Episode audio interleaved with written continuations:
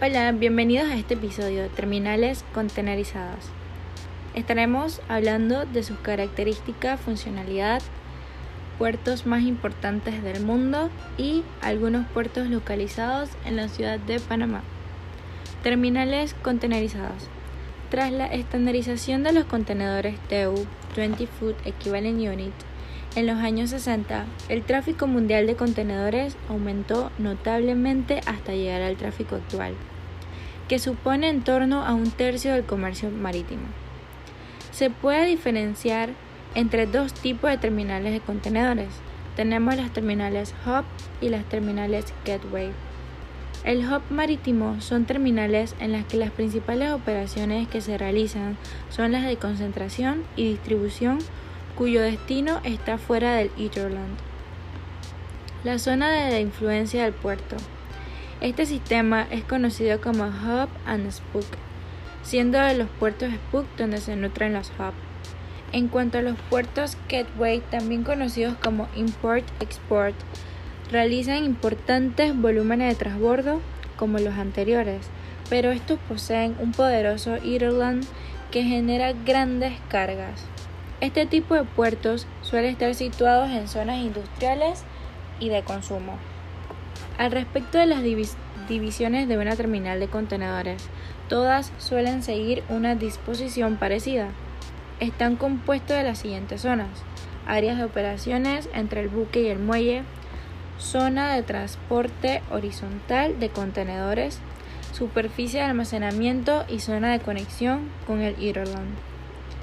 Un ejemplo de una gran terminal de contenedores es la del puerto de Shanghái que movió más de 40 millones de TEUs el año pasado.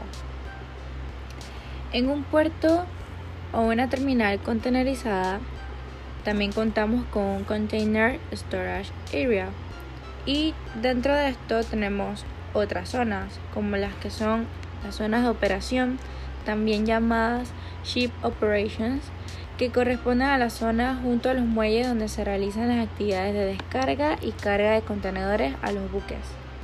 La zona de almacenamiento, también llamadas Container Yard Operations, en la cual se almacenan los contenedores. Esta zona debe estar muy bien comunicada con las demás zonas de la terminal.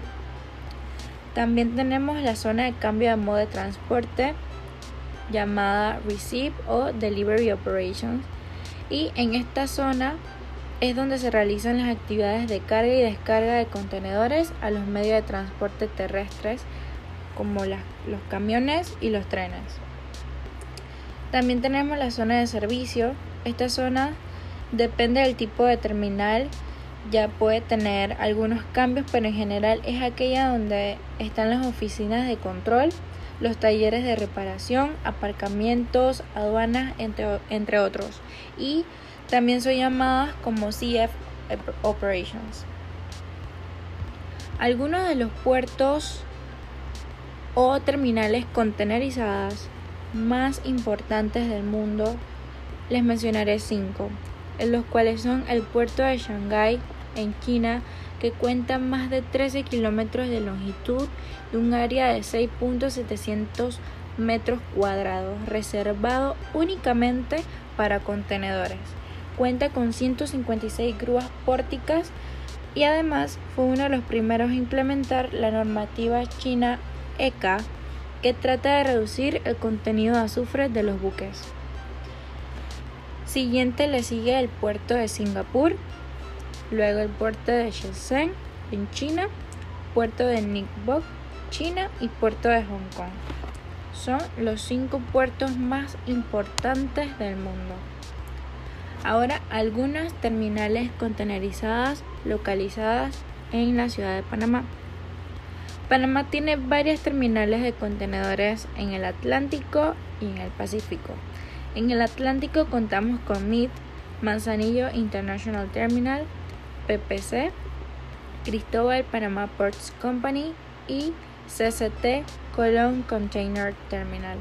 Y está en una en construcción actualmente eh, que tiene por nombre Colón Container Port. En la zona del Pacífico contamos con PPC, este sería Balboa Panama Ports Company y PSA Panama International Terminal.